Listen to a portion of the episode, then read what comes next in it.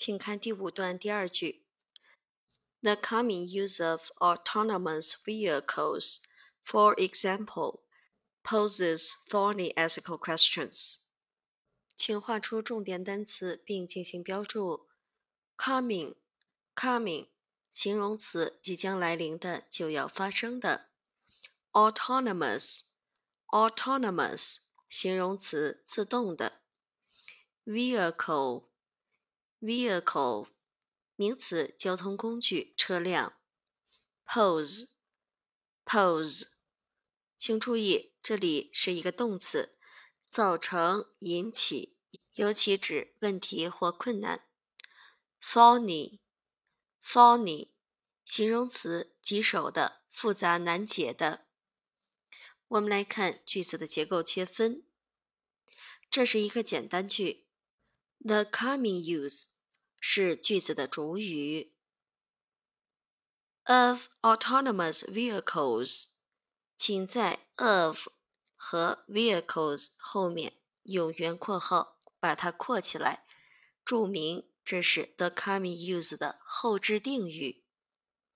For example，请用尖括号将它括起来，这是一个插入语。Poses 是谓语，thorny ethical questions 是宾语，也就是这句话的结构是主谓宾结构。后面跟一个后置定语和一个插入语，基本上没有什么难的。